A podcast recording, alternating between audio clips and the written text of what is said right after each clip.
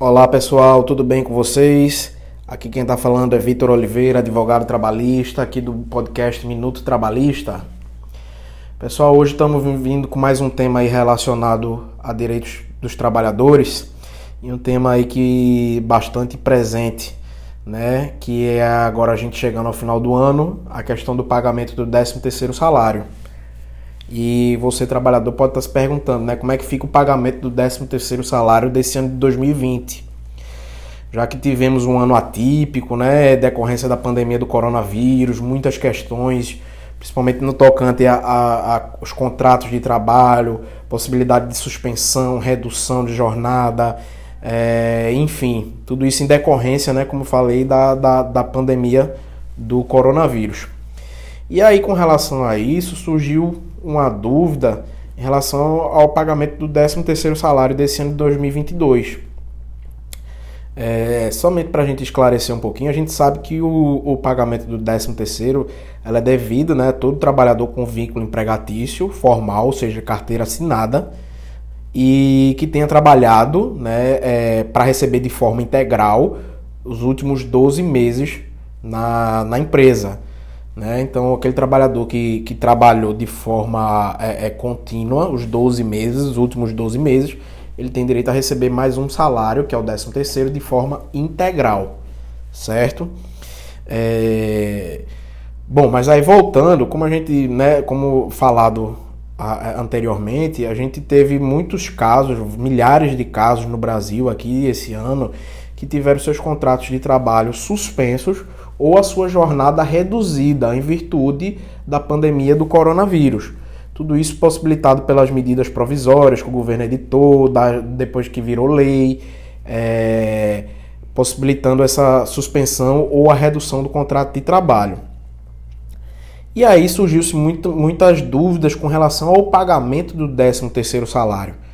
É, porque o 13º ele é calculado, né, é, você pega o salário, divide por 12 meses e multiplica pela quantidade de meses trabalhados durante aquele período do contrato de trabalho. Então, o que, a, a dúvida ficou com relação à questão principalmente da suspensão do contrato de trabalho, porque o trabalhador estava com vínculo ativo, porém o contrato suspenso.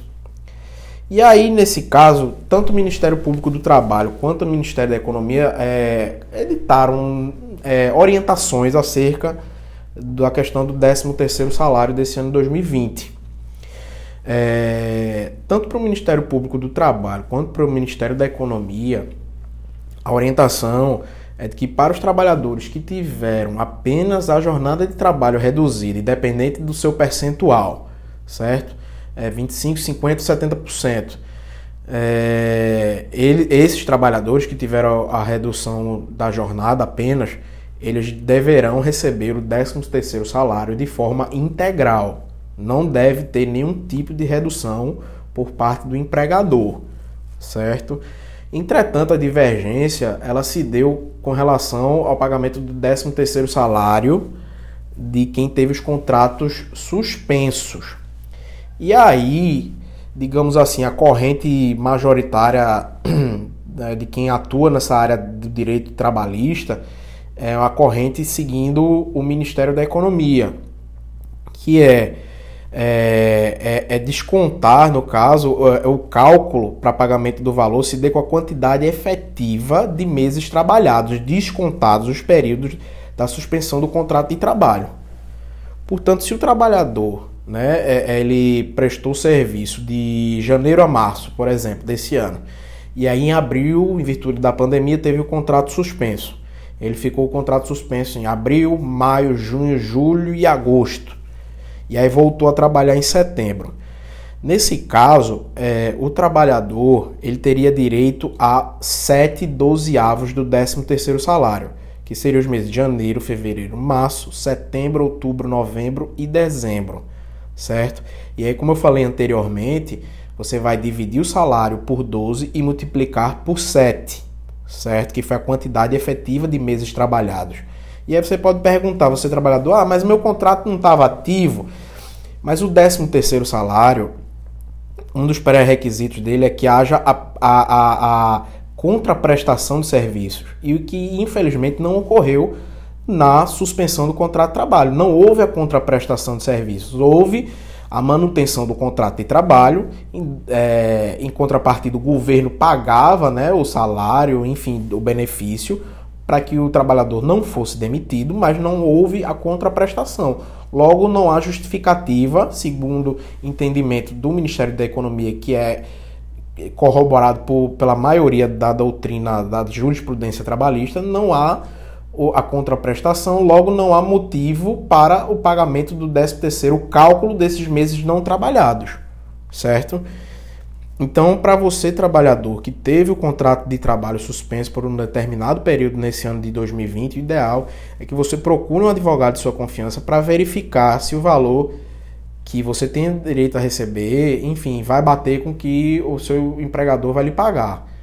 Veja, injusto ou não, é, nós temos que entender que é, é, é, não, não podemos bater de frente, é, é, nós somos o elo mais fraco. Então não adianta se a, a, a, jurisprudência né, entende que esses meses não trabalhados em contrato suspenso não devem ser computados, ainda que você, trabalhador que esteja ouvindo isso, possa achar injusto, mas infelizmente é a regra certo?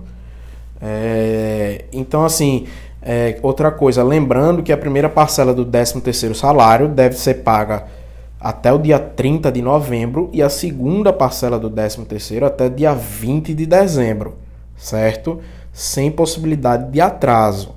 Essas datas, elas não sofreram nenhum tipo de alteração em decorrência da pandemia, de leis, medidas provisórias, nada tá certo? Então, se você tiver alguma dúvida, procure um advogado de sua confiança para que ele veja isso para você, tá certo?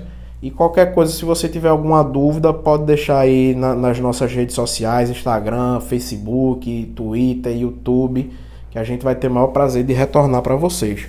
Beleza, pessoal? Um abraço.